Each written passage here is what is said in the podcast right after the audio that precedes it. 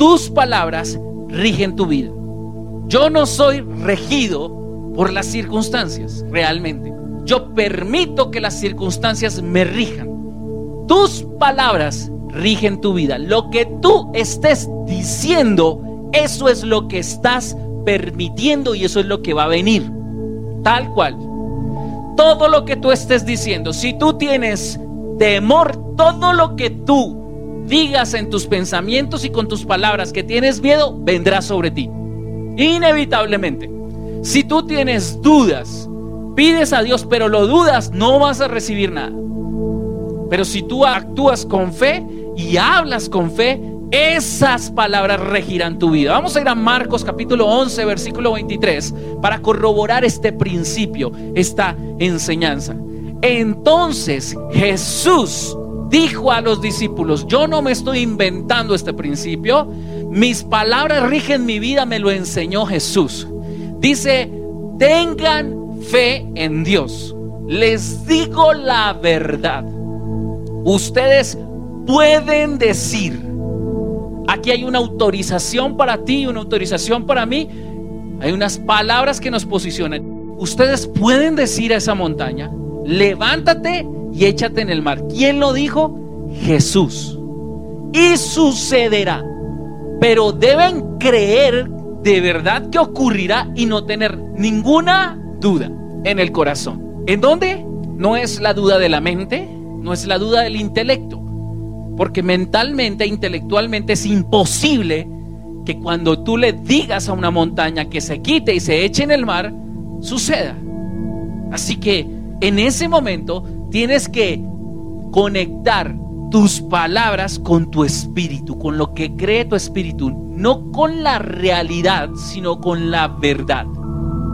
Porque si tú miras la realidad, la realidad te va a mostrar que eso no es posible, cual sea tu condición. La mayoría de personas que lograron hacer cosas impresionantes en esta vida lo hicieron, ¿por qué?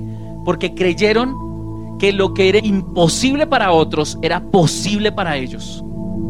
Les digo, ustedes pueden orar, dice Jesús. ¿Qué puedes hacer? Orar por cualquier cosa.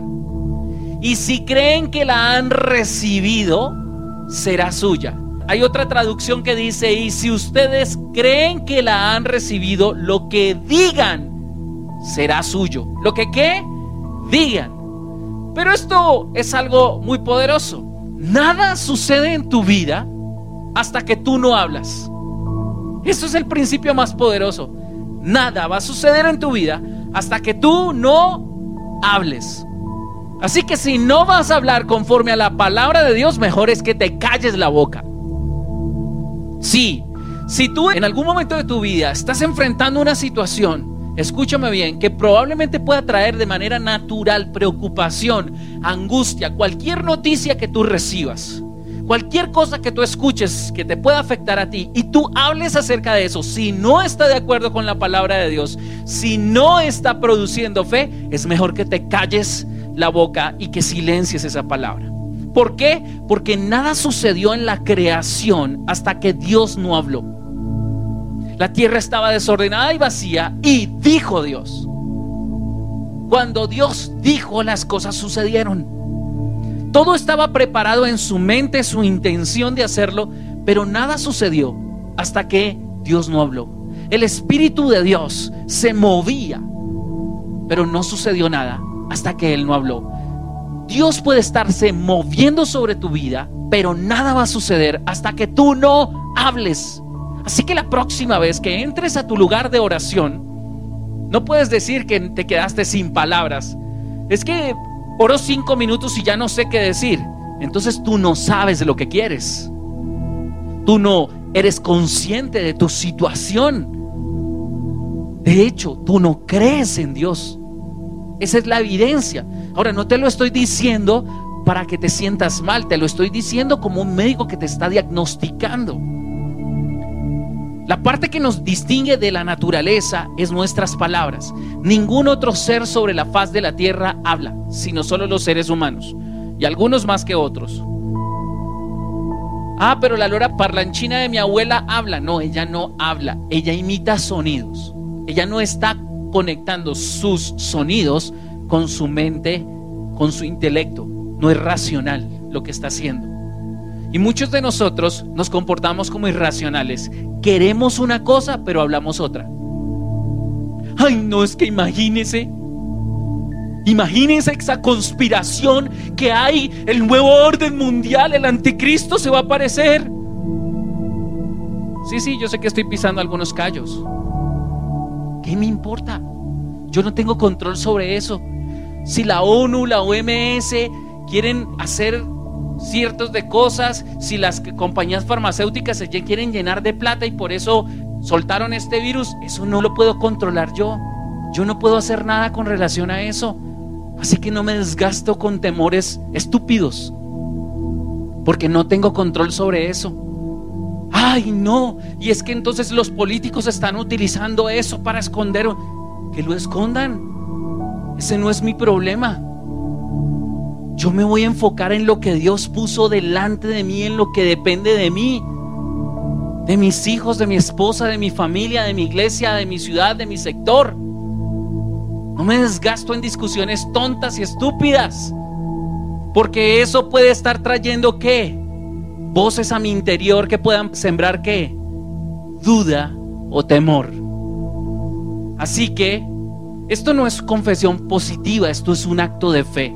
No es solamente mental, es algo espiritual. Tus palabras reflejan lo que hay en tu espíritu. Lucas capítulo 6, versículo 44 al 45 nos dice, cada árbol se conoce por su fruto. No se cosechan higos de los espinos ni se recogen uvas de las zarzas. ¿De dónde quiero recoger mis cosechas? ¿De la palabra de Dios? ¿O quiero recoger mis cosechas de las noticias que se pueden publicar en las redes sociales? Quiero recoger mi cosecha de la palabra de Dios, así que voy a poner en mi boca la palabra de Dios. Me rehuso a pensar y a creer algo distinto a la palabra de Dios, aunque sea real. Porque la palabra de Dios es verdad y está por encima de la realidad. De hecho, gobierna la realidad.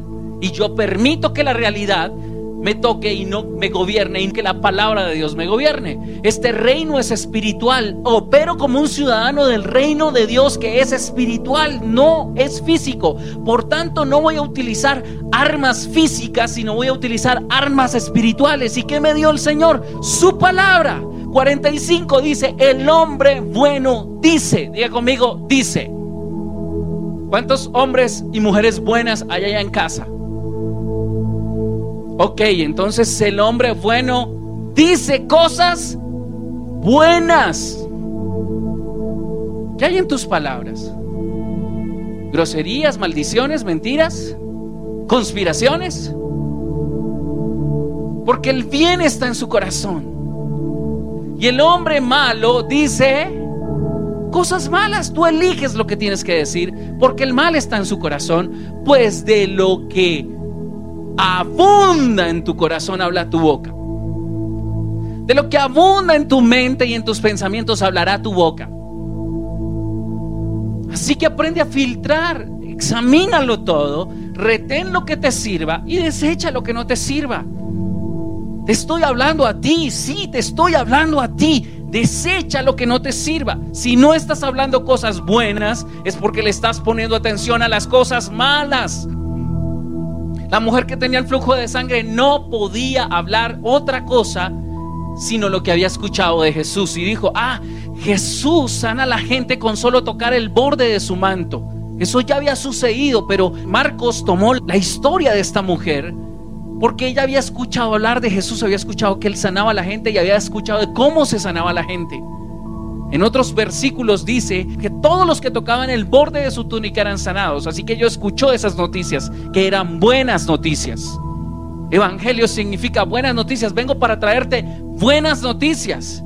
Pues de lo que abunda en tu corazón hablará tu boca y eso regirá tu vida. ¿Estamos en la misma sintonía? Espero que así sea.